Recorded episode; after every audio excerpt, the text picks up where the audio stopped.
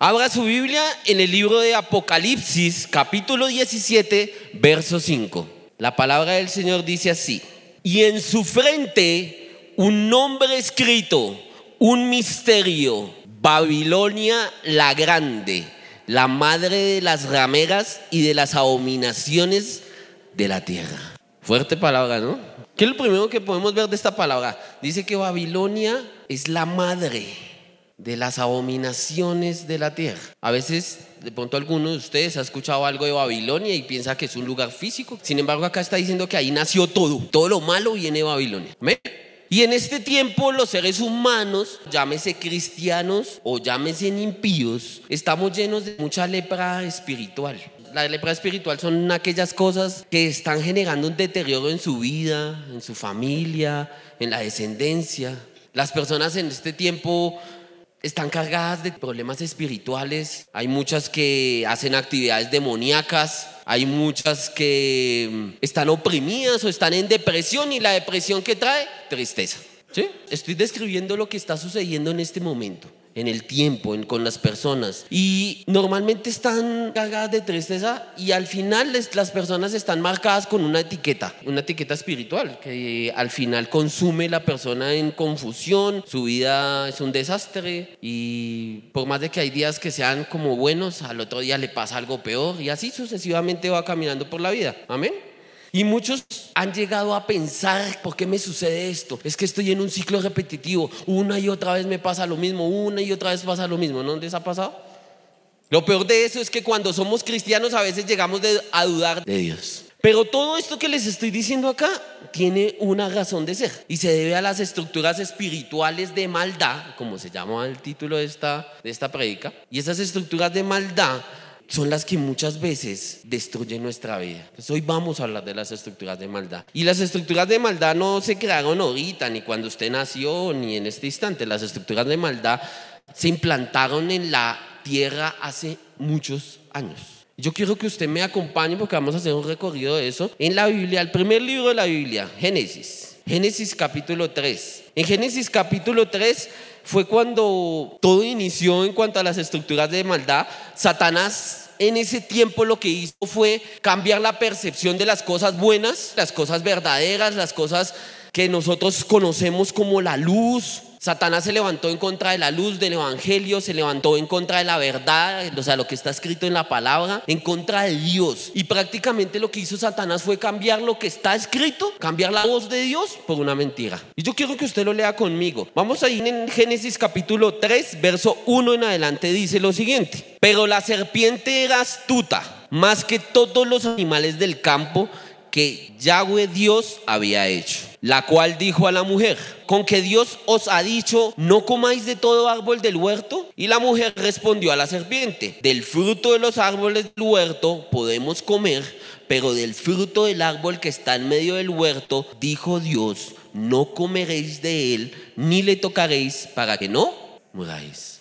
Hasta ahí es lo que Dios había dicho, ¿cierto? Dios dijo eso. Sin embargo, aquí viene la mentira de Satanás. Si usted mira, lo que sigue es la mentira de Satanás, donde hizo parecer lo malo bueno. Y dice, entonces la serpiente dijo a la mujer, no moriréis, sino que sabe Dios que el día que comáis de él, serán abiertos vuestros ojos y seréis como Dios, sabiendo el bien y el mal. ¿Cuántos de nosotros hoy en día hemos escuchado esa voz en algún momento? La que ve lo malo como bueno. ¿No les ha pasado? Eso es algo muy común. A veces escuchamos esa vocecita ahí. Yo he visto cristianos que apoyan el aborto, he visto cristianos que apoyan la legalización de sustancias psicoactivas, he visto personas cristianas que se justifican todo el tiempo de las cosas malas que hacen. Tal cual lo que hizo la serpiente. Es la misma estructura, funciona igual. Y le hemos creído más a esa voz, que es de la voz del mundo, que a la voz de Dios. Amén. Entonces, Voy a mostrarles cinco estructuras que están escritas en la palabra. Y vamos a quedar ahí en el libro de Génesis. Yo los invito que vayamos a Génesis capítulo 6. Y ahí en Génesis capítulo 6 vamos a encontrar la primera estructura que vamos a ver el día de hoy, que es la estructura diluviana. Y vemos la estructura donde los ángeles caídos se juntaron con las mujeres de los hombres. Dice la palabra que ellos se juntaron y nacieron los gigantes. Es una estructura en la cual se mezcla lo santo con lo profano y genera abominación para Dios. Yo quiero que lo lea conmigo. Génesis capítulo 6, vamos a leer desde el verso 1. Dice, aconteció que cuando comenzaron los hombres a multiplicarse sobre la faz de la tierra y les nacieron hijas, que viendo los hijos de Dios que las hijas de los hombres eran hermosas, tomaron para sí mujeres, escogiendo entre todas. Y dijo Yahweh, no contenderá mi espíritu con el hombre para siempre, porque ciertamente él es carne, mas serán sus días 120 años. Habían gigantes en la tierra en aquellos días. Y también después que se llegaron los hijos de Dios a las hijas de los hombres y les engendraron hijos, estos fueron valientes que desde la antigüedad fueron varones de renombre. Y miren lo que dice ahí en el verso 5. Y vio Yahweh que la maldad de los hombres era mucha en la tierra y que todo designio de los pensamientos del corazón de ellos era de continuo solamente el mal. Y ahí Dios tomó una decisión, traeré sobre la faz de la tierra a los hombres que he creado desde el hombre hasta las bestias y hasta el reptil y las aves del cielo, pues me arrepiento de haberlos hecho. Pero viene algo especial, pero Noé halló gracia ante los ojos de Yahweh. Entonces había una estructura de maldad, todo estaba mal, todos los pensamientos de todas las personas eran malos en ese momento. Sin embargo, viene un diluvio y el que no se subió al arca, ¿qué? Se murió. Sin embargo, pasó algo malo y es que en el corazón de Canaán, uno de los hijos de Noé, venía esa estructura de maldad. Quedó marcado con esa maldad. Dice la palabra, no lo vamos a leer ahorita, pero dice la palabra que él vio lo que no tenía que ver de su papá, su papá lo maldijo y otra vez siguió esa estructura de maldad desde esa época hasta hoy. ya lo vamos a ver. Bueno, esa es la primera estructura de maldad que encontramos en la Biblia. Vamos a ver una segunda que es la estructura de maldad babélica. La estructura de maldad babélica pertenece a la Torre de Babel. Todos han escuchado la Torre de Babel. Nimrod, el rey que quería estar allá en lo alto al lado de Dios y ser como Dios. Esa estructura de maldad babélica trae algo que es el espíritu de rebeldía. La estructura de maldad de Babel es la que inserta el espíritu de rebeldía sobre las personas. O sea, sí, si usted tiene hijos rebeldes, es porque esa estructura está en su vida. Y eso no nació ayer, ni nació cuando su hijo se portó mal, nació miles de años atrás. Y miren lo que dice, ahí en el libro de Génesis capítulo 11, vaya un poquito adelante, en el verso 6, dice, y dijo Yahweh, he aquí el pueblo es uno y todos estos tienen un solo lenguaje y han comenzado la obra y nada les hará desistir ahora de lo que han pensado hacer. Miren, todo lo que se levanta contra Dios, todo lo que se levanta contra los principios de Dios, todo lo que se levanta contra los mandamientos de Dios es rebeldía. Nosotros somos rebeldes cuando cuestionamos lo que está acá escrito. Si a ti te dicen honra a tu papá y a tu mamá, lo tienes que honrar. Si lo cuestionas, eres rebelde. Punto. Así de simple. Ahora, en ese tiempo, todos se juntaron para construir una torre y ser como Dios. Si quieren, no lo busque para que no se vaya de Génesis. Yo se los voy a leer. En Isaías capítulo 14, verso 12 en adelante. Miren lo que dice. Como caíste del cielo, oh lucero, hijo de la mañana, cortado fuiste por la tierra. Tú que debilitabas a las naciones. Tú que decías en tu corazón, subiré al cielo en lo alto junto a las estrellas de Dios. Levantaré mi trono y en el monte del testimonio me sentaré. A los lados del norte, sobre las alturas de las nubes subiré y seré semejante al Altísimo. Eso lo dijo Satanás. Lucero de la mañana Satanás. Y eso está escrito en Isaías. Entonces lo que hicieron en la Torre de Babel fue exactamente lo mismo que Satanás quiso hacer. Es el mismo. Lo que había en el corazón de los hombres en ese momento cuando estaban construyendo la Torre de Babel, lo que había en el corazón de Nimrod, es lo mismo que hay en el corazón de Satanás. Y no les ha sucedido que en ocasiones, por más que Dios te diga, no, no hagas esto, nosotros ¡pum! nos arrojamos de cabeza a hacerlo. A mí me ha pasado. Por más de que Dios te ponga el obstáculo, oiga, no lo haga, oiga, no lo haga. Aún así usted se va, rebeldía. ¿Qué es lo que está pasando en este momento? Los hijos son rebeldes, ya ningún hijo respeta a su papá, a su mamá. Viene esa estructura. Miren, ¿qué pasa en las familias en este instante? Los matrimonios. Ninguno es humilde. No hay humildad en los corazones de los esposos, ni en la, solo una soberbia que hace que quieran que peleen todo el tiempo, contiendas, y lo único que importa es quién tiene la razón. Eso es lo que pasa en los matrimonios. Ya ninguna mujer se sujeta al hombre, ni el hombre se sujeta a Dios. Rebeldía. Y esa es la segunda estructura. Vamos a ver por la tercera estructura. La tercera estructura se llama estructura sodomita. Génesis capítulo 13. Génesis capítulo 13, verso 13 dice, mas los hombres de Sodoma eran malos y pecadores contra Yahweh en gran manera.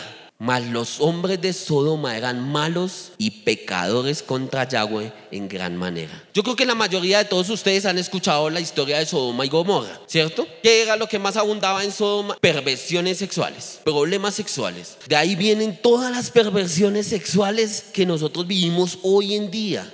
Ahí se creó la mala estructura de maldad del homosexualismo, el lesbianismo. Ahí en Sodoma se creó todos sus derivados de cosas malas. Se implantó una abominación en ese tiempo. En Sodoma se implantó una abominación y se llama incesto. El incesto se implantó en Sodoma. Ustedes no sé si se acuerdan, pero Abraham le pidió a Dios un favor, le dijo, Señor, ayúdame, saca a mi sobrino que vive allá en Sodoma. Porque Abraham se enteró que Dios iba a destruir Sodoma. Dios, como buen papá, sacó a, Lot y con él sus dos hijas y su esposa. El corazón de su esposa estaba en Sodoma, entonces volvió a mirar y se convirtió en una estatua de sal. Pero el corazón de sus hijas también estaba en Sodoma. Esa estructura de maldad siguió en el corazón de ellas. Tanto así que dice la palabra que ellas emborracharon a su papá, se acostaron con él y tuvieron dos hijos. Cada una de ellas tuvo un hijo. Uno de donde vienen los moabitas y el otro de donde vienen los amonitas. ¿Y qué son los moabitas y los amonitas? Son Sodoma y Gomorra. Lea el libro de Sofonías, ahí el mismo Dios dice que los amonitas y los moabitas son Sodoma y Gomorra. ¿Listo? Entonces, ¿qué es lo que pasa en este tiempo? Muchas veces uno encuentra familias en este tiempo que ¿por qué se acabó tu matrimonio? No, mi matrimonio se acabó porque mi esposo se fue con otro. Yo les dije que esta charla iba a ser dura y es verdad. Mi matrimonio se acabó porque mi esposa se fue con otra. Mi matrimonio se acabó porque hice tantas aberraciones sexuales que ya estoy cansado y me volví homosexual. Eso es lo que sucede en este momento. Entonces, la misma estructura de ese tiempo sigue todavía vigente hasta el día de hoy. Mire, les voy a dar un dato impresionante. Está en una estadística que aproximadamente el 30% de las relaciones a nivel mundial son incestuosas. Papá con hijos, mamá con, hija, con, con hijos o hijas, y etcétera de cosas que se puedan imaginar. Actualmente, el 30%, eso es un montón. Es una abominación delante de Dios. No es normal. Nosotros lo hemos normalizado. El mundo nos lo ha normalizado. Una cuarta estructura, estructura idolátrica y de ataque contra los niños. Miren, ¿se acuerdan de Egipto? Uno escucha de Egipto hasta en este tiempo, o sea, las redes sociales, todo está lleno de Egipto. ¿Qué abundaba en Egipto? La idolatría.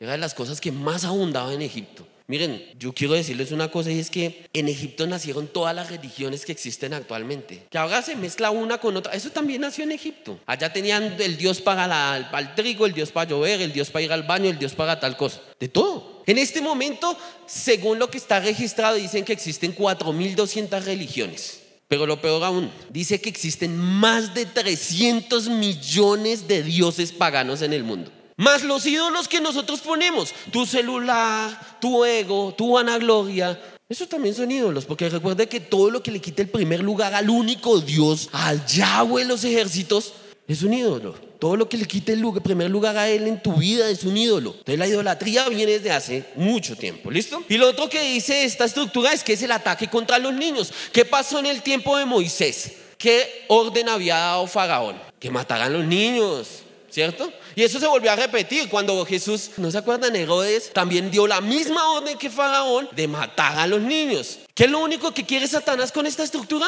Pues que no se multiplique la raza humana, porque son más los hijos para Dios. Entonces ataca la base. Miren, este dato es duro. Para el 2011, 20 millones de abortos inducidos. Y empiezo con esa cifra porque esa suena duro, pero no tan duro. Para el 2022, 75 millones de abortos inducidos al año, que están registrados.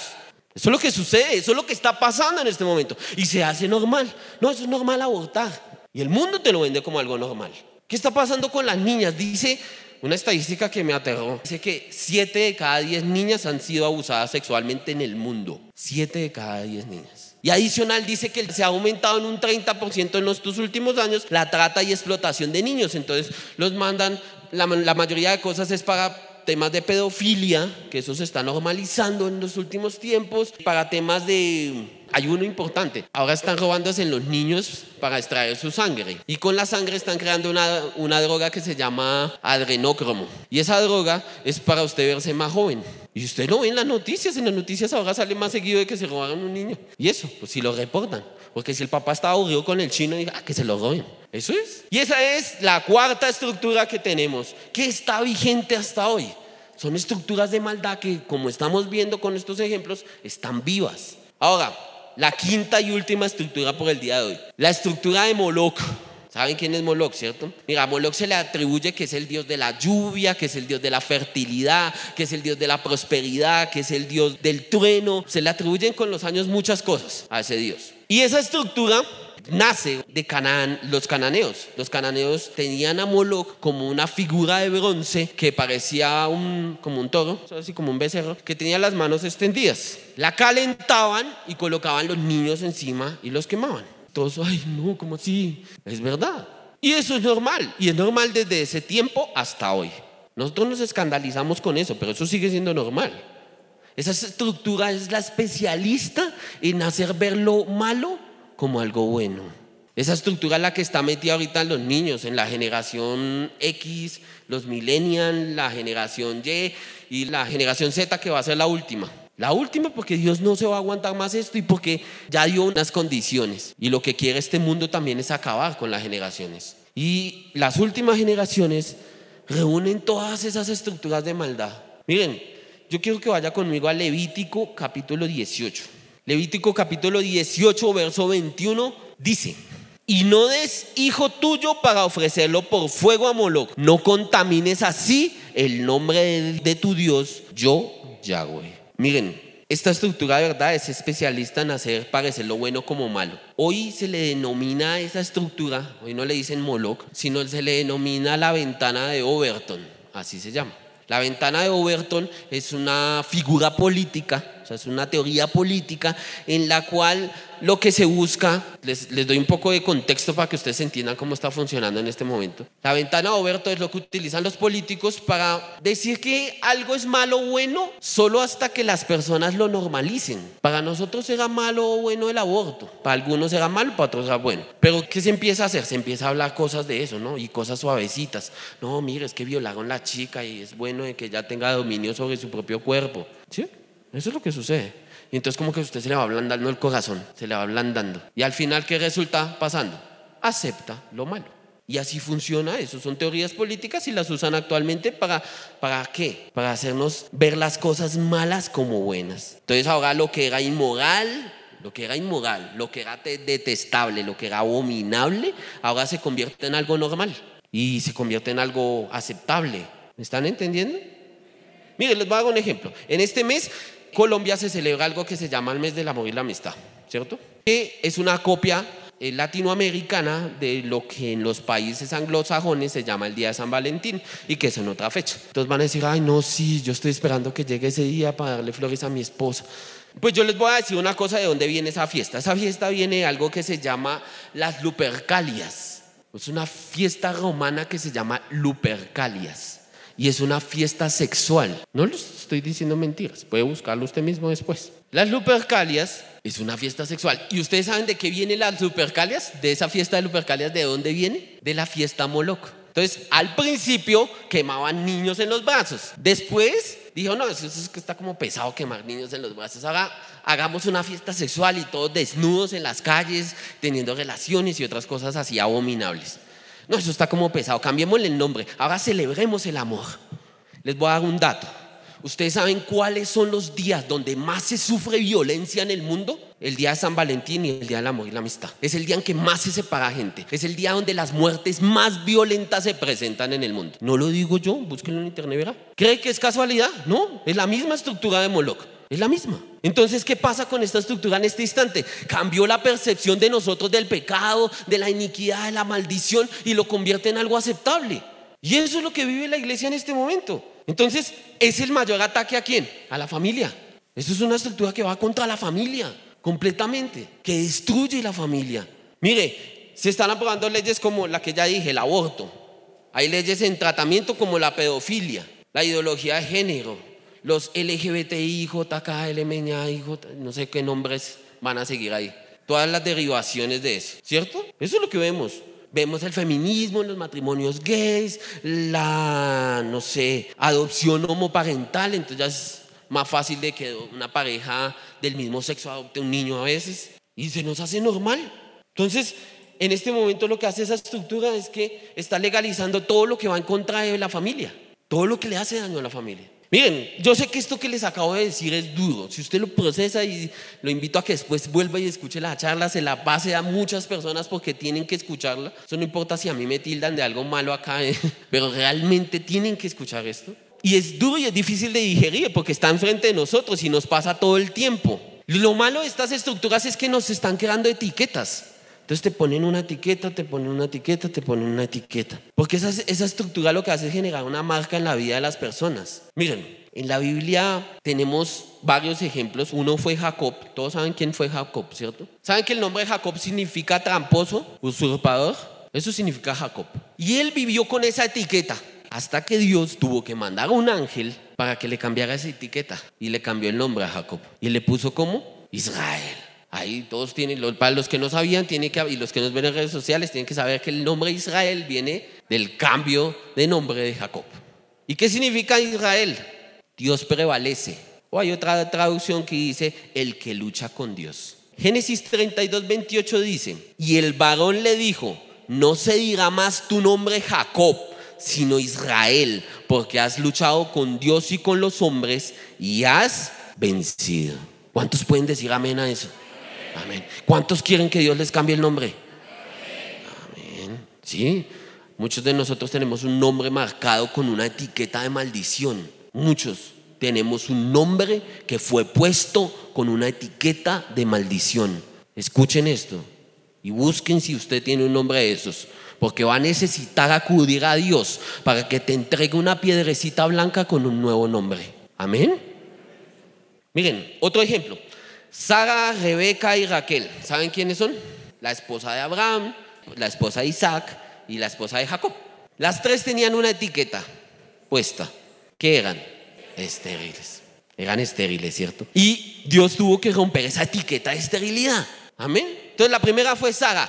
¿Cómo rompió Dios la etiqueta de esterilidad de Sara? Con una promesa que le dio a Abraham. Le voy a leer la promesa ya de pronto la leído varias veces. Dice Génesis capítulo 12, verso 2. Y haré de ti una nación grande y te bendeciré y engrandeceré tu nombre y serás bendición. Bendeciré a los que te bendijeren y a los que te maldijeren maldeciré y serán benditas en ti todas las familias de la tierra. Tremenda promesa, ¿no? Y con esa promesa se rompe la esterilidad de Sara. Amén. En el caso de Rebeca, la esposa de Isaac, pasa algo muy similar. Dice la palabra que Isaac oró a Dios. O sea, en ese caso fue Isaac el que oró a Dios. Lo dice en Génesis 25, 21, dice, y oró Isaac a Yahweh por su mujer. ¿Cuántos han orado por su mujer? Señor, quítale la ira a esa vieja.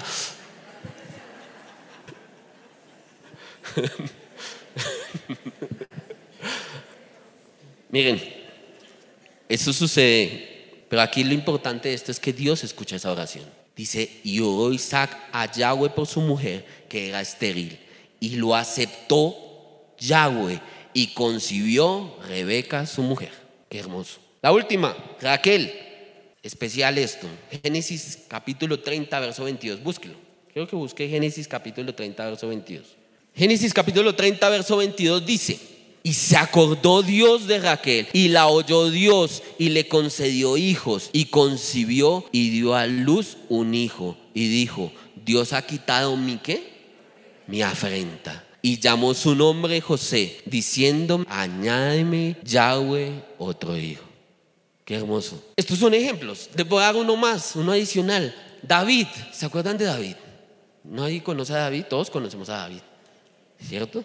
David tenía una estructura en su vida que era la de rebeldía. ¿Se acuerdan de Babel? En David se había sembrado eso.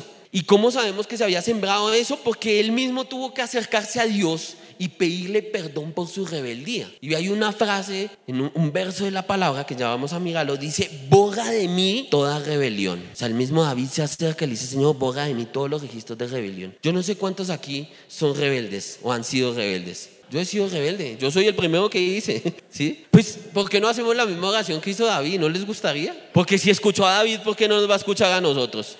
Amén. Mire, la oración que hizo David está en el libro de Salmos 51. No lo abra. Yo quiero que usted más bien haga una cosa en este instante. Ahí donde está sentado, cierre sus ojos y prepare un corazón contrito y humillado al Señor para que Él nos escuche. Amén. Levante una mano al cielo en, honor a Él, en humillación. Y usted va a repetir la oración conmigo. Amén. Señor, ten piedad de mí, oh Dios, conforme a tu misericordia Conforme a la multitud de tus piedades, borra mis rebeliones. Lávame más y más de mi maldad y límpiame de mi pecado, porque yo reconozco mis rebeliones y mi pecado está siempre delante de mí. Contra ti, contra ti, solo he pecado y he hecho lo malo delante de tus ojos para que seas reconocido justo en tu palabra y tenido por puro en tu juicio. He aquí, en maldad he sido formado y en pecado me concibió mi madre. He aquí, tú amas la verdad en lo íntimo y en lo secreto me has hecho comprender sabiduría. Purifícame con hisopo y seré limpio. Lávame y seré más blanco que la nieve. Hazme oír gozo y alegría y se recrearán los huesos que has abatido. Esconde tu rostro de mi pecado y borra todas mis maldades. Crea en mí, oh Dios, un corazón limpio y renueva un espíritu recto dentro de mí. No me eches de delante de ti y no quites de mí tu santo espíritu. Vuélveme el gozo de tu salvación y el espíritu noble me sustente. Entonces enseñaré a los transgresores tus caminos y los pecadores se convertirán a ti. Dile, líbrame de homicidios, oh Dios, Dios de mi salvación. Cantará mi lengua tu justicia.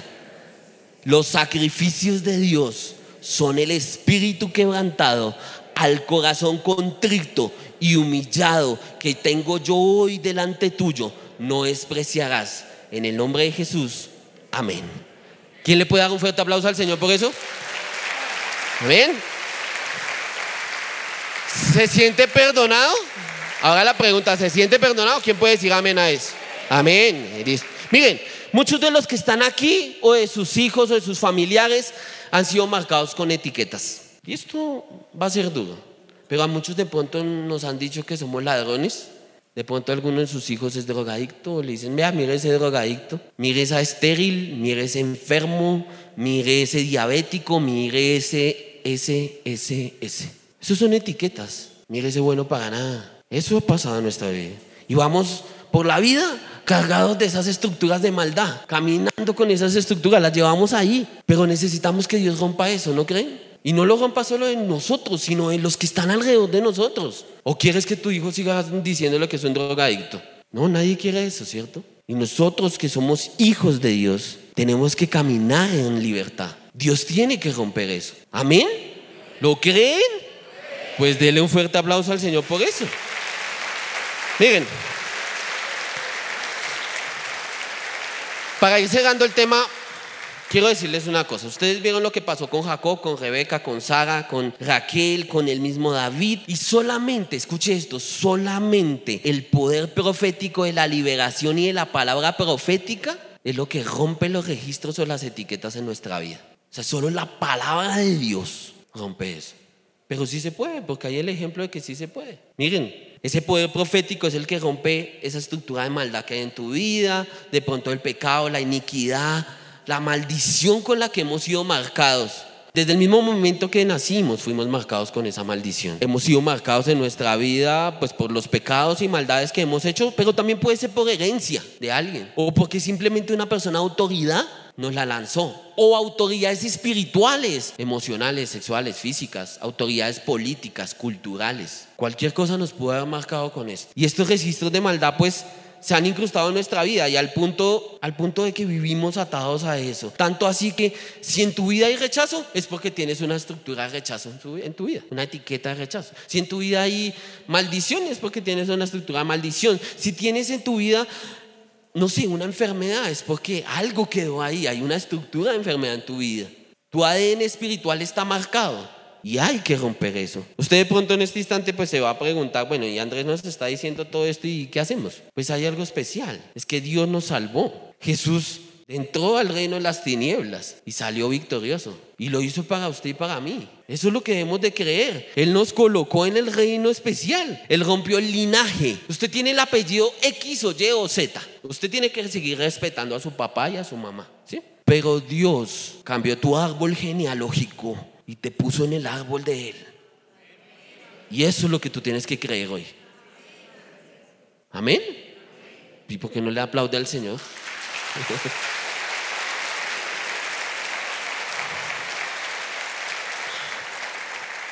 Primera de Pedro capítulo 2, verso 9. Y usted en este instante necesito que prepare su corazón. Porque si usted no cree lo que vamos a leer acá, no le va a servir de nada. Yo lo invito a que crea lo que está aquí. Amén.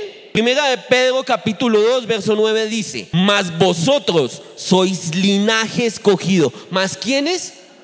Nosotros somos linaje escogido, real sacerdocio, nación santa, pueblo adquirido por Dios para que anunciéis las virtudes de aquel que os llamó de las tinieblas a su luz admirable.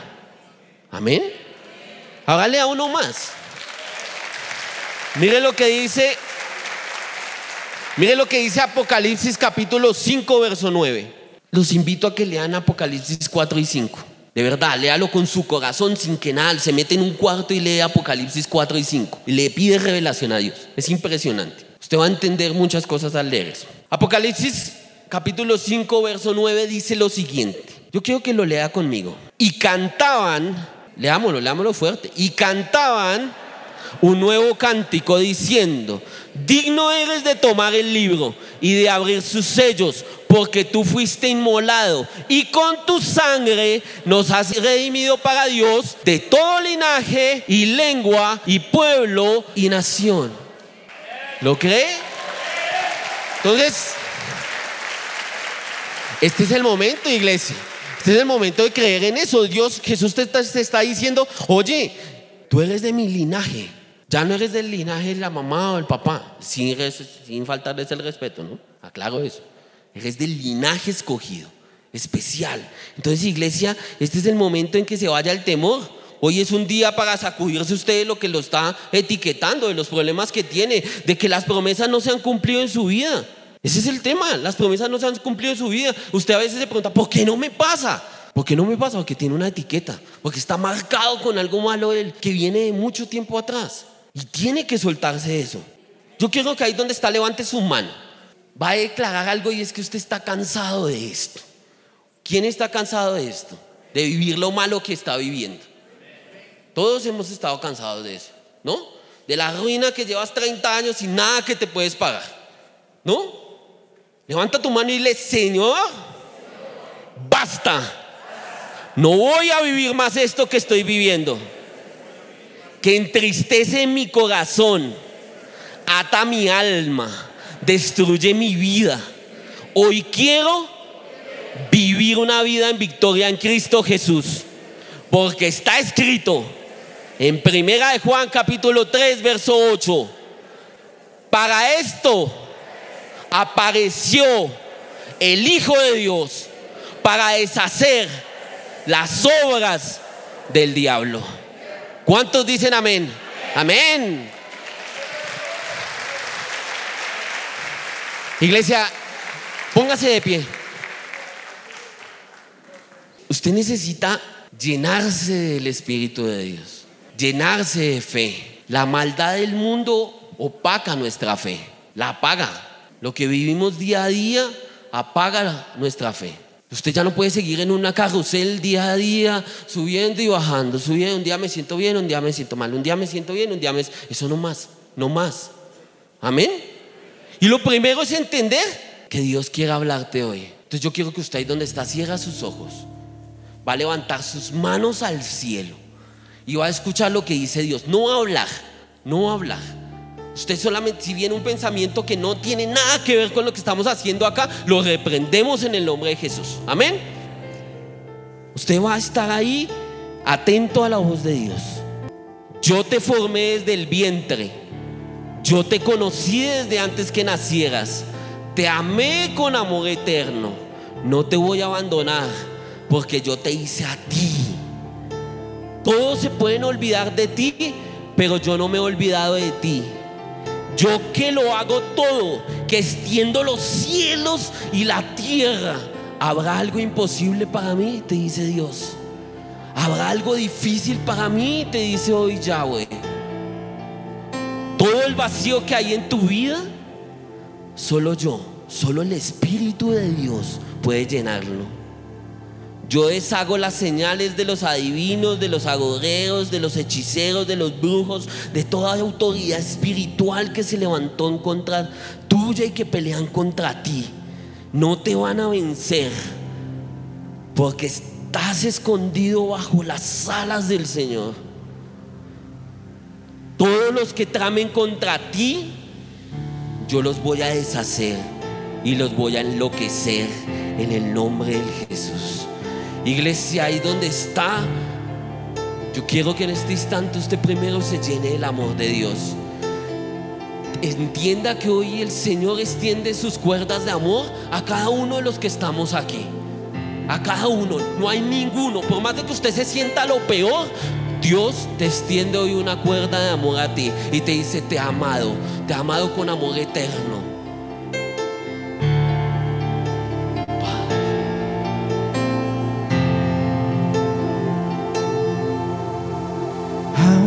Que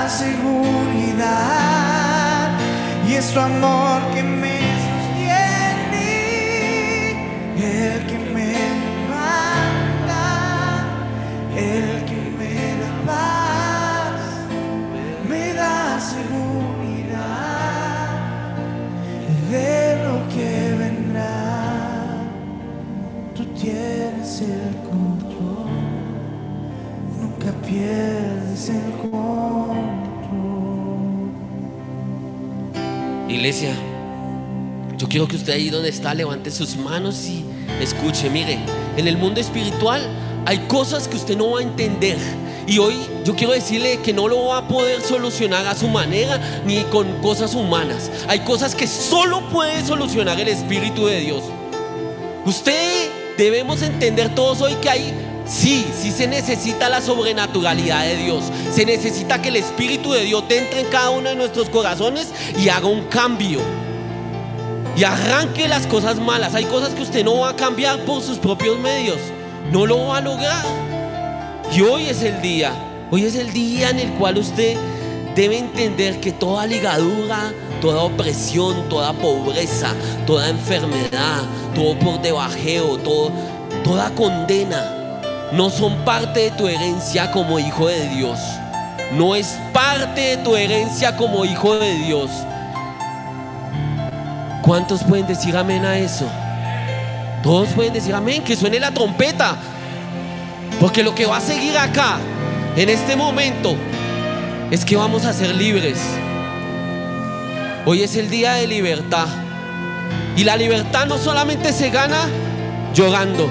La libertad también se gana creyendo. La libertad se gana creyéndole a, las promesas de Dios, se gana creyéndolo a lo que Él dice. Mire, hoy todo rechazo, yo quiero que usted entienda hoy lo que usted está diciendo, lo que vamos a decir. Todo rechazo, todo daño profundo de amargura que está en su vida, toda ira, toda falta de perdón, toda inseguridad, toda depresión, toda locura la echamos fuera en el nombre de Jesús. Dígalo, la echo fuera en el nombre de Jesús. Vamos a hacer sonar la trompeta cada vez que decimos eso. Amén. Y lo va a creer. Cuando suena la trompeta, usted va a creer que fue libre. Amén.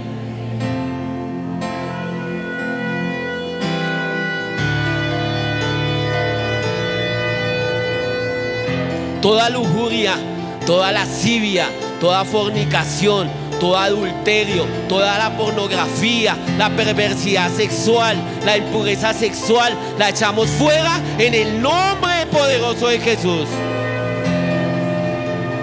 La brujería, la hechicería, el ocultismo, todo amarre Satanás. Toda palabra, toda palabra que ligó, me ligó, que los ligó a Satanás, hoy es echada fuera en el nombre de Jesús. Miren,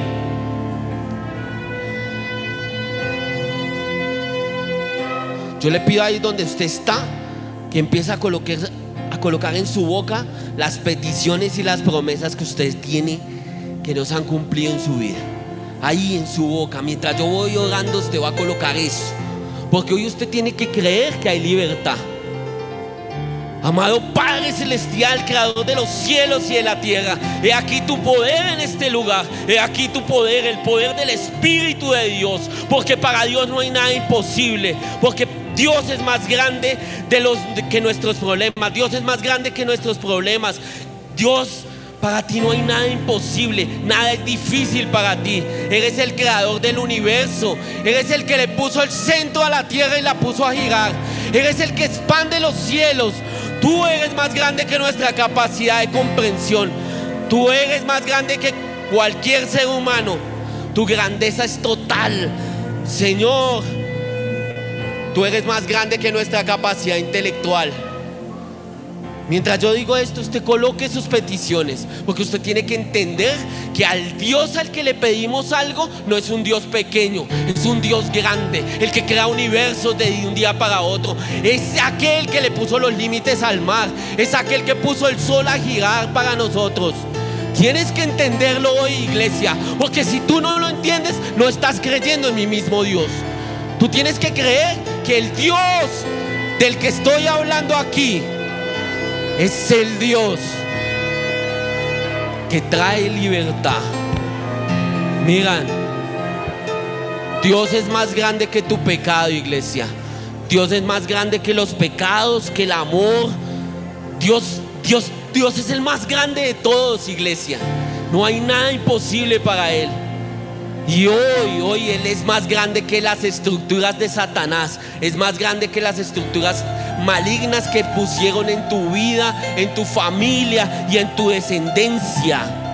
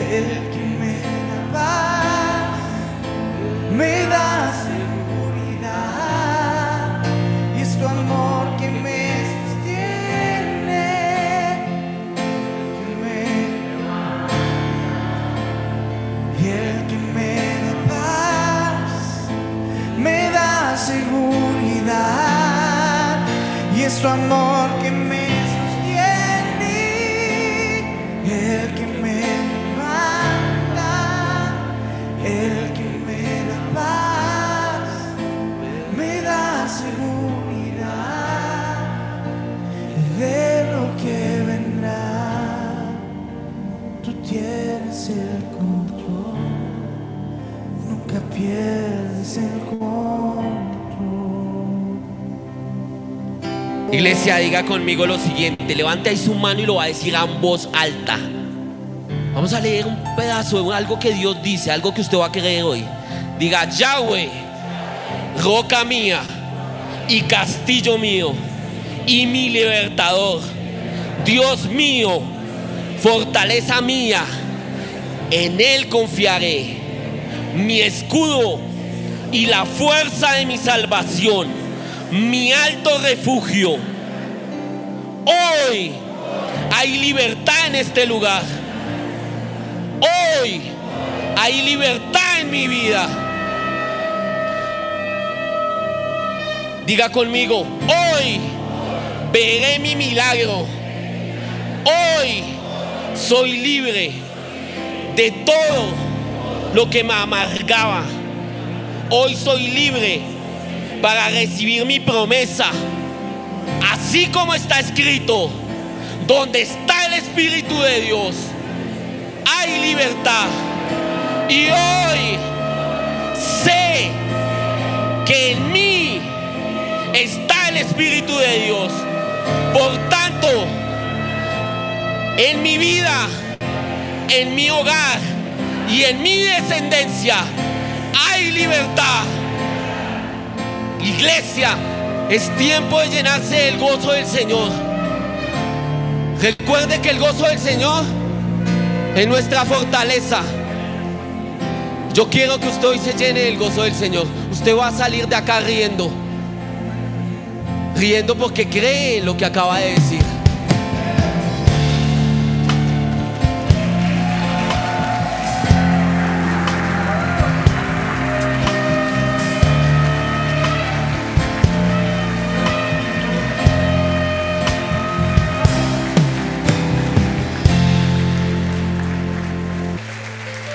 Bueno, llegó el momento de despedirnos. Amén. Yo quiero que usted levante las manos al cielo en este instante y va a escuchar. No va a decir nada. Va a cerrar sus ojos, va a escuchar. El Espíritu de Yahweh, el Señor, está sobre mí, porque me ungió Yahweh. Me ha enviado a predicar buenas nuevas a los abatidos, a vendar a los quebrantados de corazón, a publicar libertad a los cautivos y a los presos, apertura de la cárcel, a proclamar que este es el año de la buena voluntad de Yahweh y el día de la venganza del Dios nuestro, a consolar a todos los enlutados, a, a ordenar que a los afligidos de la iglesia de TP se les dé gloria en lugar de ceniza óleo de gozo en lugar de luto, manto de alegría en lugar del espíritu angustiado. Y esta iglesia será llamada árbol de justicia, plantío de Yahweh para gloria suya. Este pueblo reedificará las ruinas antiguas y levantará los asolamientos primeros y restaurará las ciudades arruinadas y los escombros de muchas generaciones en el nombre poderoso de Yeshua el Mesías. Amén.